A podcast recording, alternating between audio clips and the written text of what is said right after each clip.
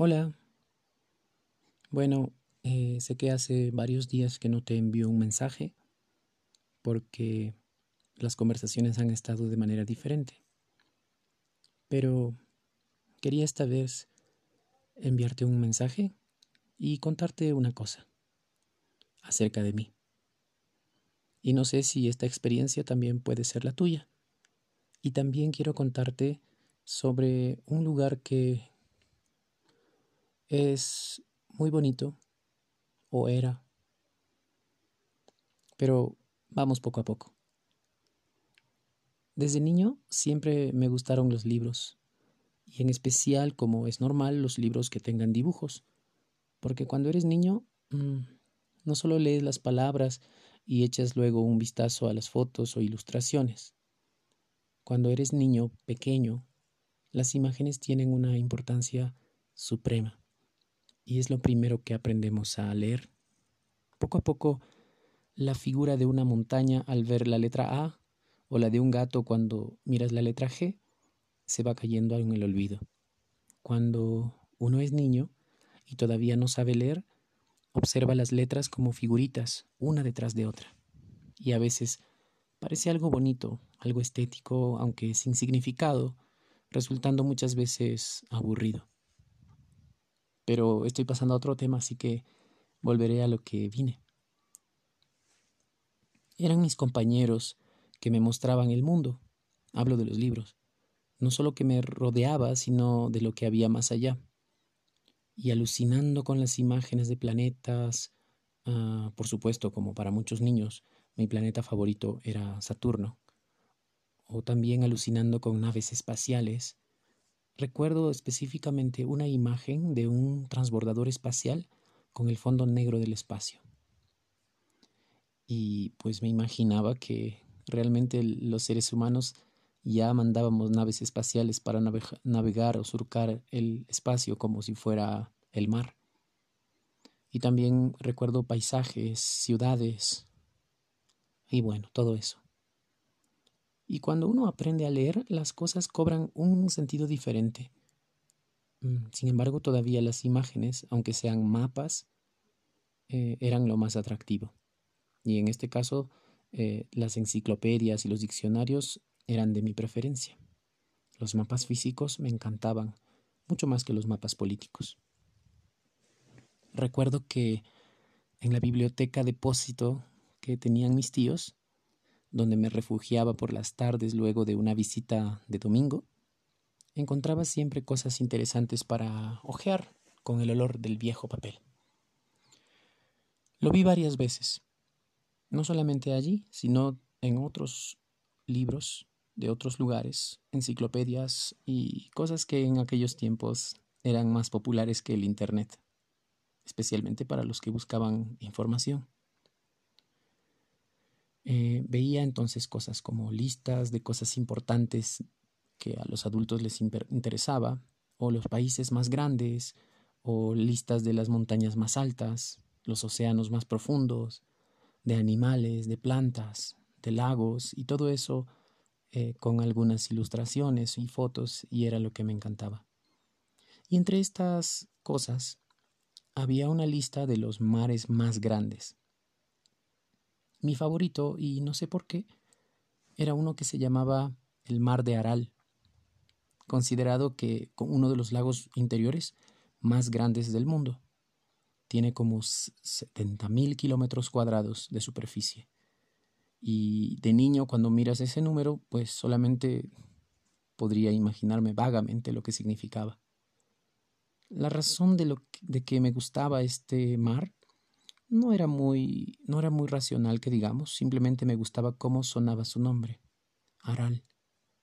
Quizá era eso. Y así pasaron muchos años. Hace algún tiempo quise visitar, aunque sea por un por foto y breve descripción, uno de los mares más bonitos que me traía nostalgia desde niño. Y ahora que tenemos el internet, es mucho más fácil averiguar ese tipo de cosas. Y lo que descubrí mm, me llenó de sal, si podemos decir, el corazón. Porque prácticamente ese mar ahora ya no existe. y es ahora un desierto muy joven. Y el agua que todavía tiene eh, es mucho menos del 10% de lo que había antes. Vi imágenes de barcos varados, oxidados en la arena, con un fondo desértico, amarillento, un cielo despejado, un sol ardiente.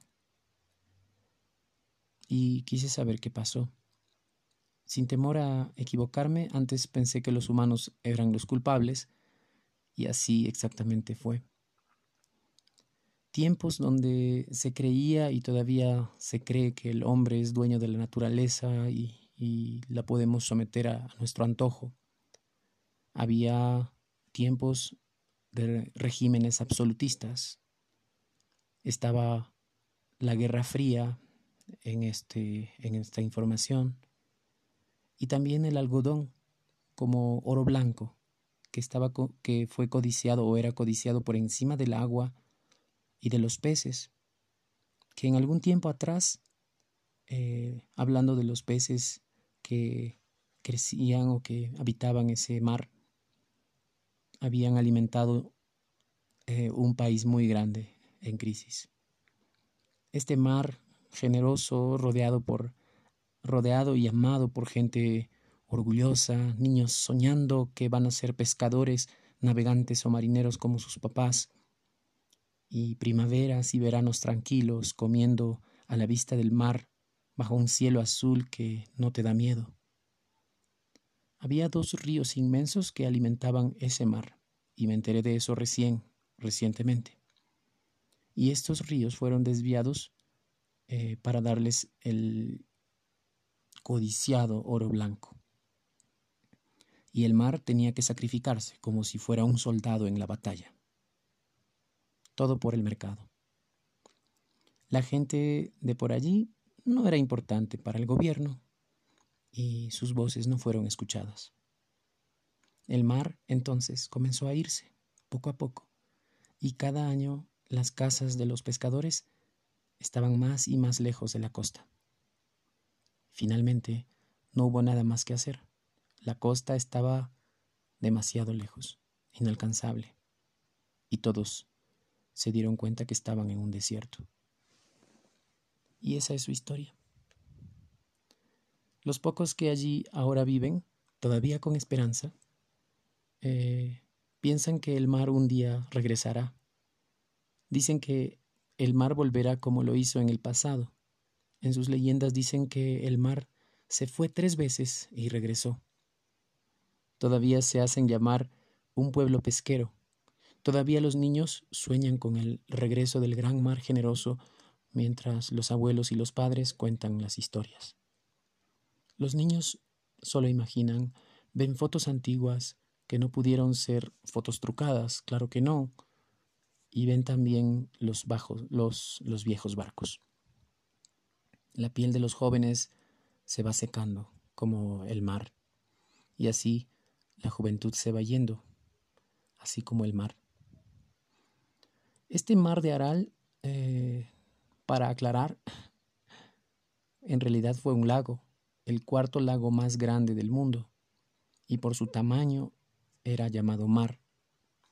Hoy, como lo dije, mm, es el desierto más joven de la Tierra y uno muy tóxico, por cierto, porque además de que se acabó el agua, fue contaminado con desechos de pesticidas y químicos, y cuando se secó hasta el fondo, todos los desechos que habían sido depositados en el mar en un tiempo se esparcieron con el viento. Y todo eso ocurrió en menos de un siglo. Lo que queda de él es menos de un 10% de su superficie y hay algunos espacios con agua, pero agua súper salada. Y claro, hay intentos de recuperar algo de lo que fue antes también. Todavía existe, pero mientras sigue muriendo, los llantos de este mar se escuchan en el mundo y muestran lo frágil que es la naturaleza, o sensible, yo no sé, aunque no comprendemos también la fortaleza de, de ella. Pienso también y yo tengo la esperanza de que el mar volverá, como cuentan los ancianos, para alegrar las aves que la sobrevuelen, los peces que en él se vayan a refugiar, los seres humanos que habrán quedado entonces van a volver a pescar en, en esas aguas. Y será un nuevo tiempo, donde quizá todavía existan enciclopedias viejas y empolvadas, que al ser revisadas por curiosos, les van a decir, He aquí el mar de Aral, que se fue un tiempo, pero regresó. El mar que siempre regresa. Dirán también entonces de él algunos poetas, mientras abrazan sus olas, el mar estuvo muerto, pero ahora vive, estuvo perdido y fue hallado.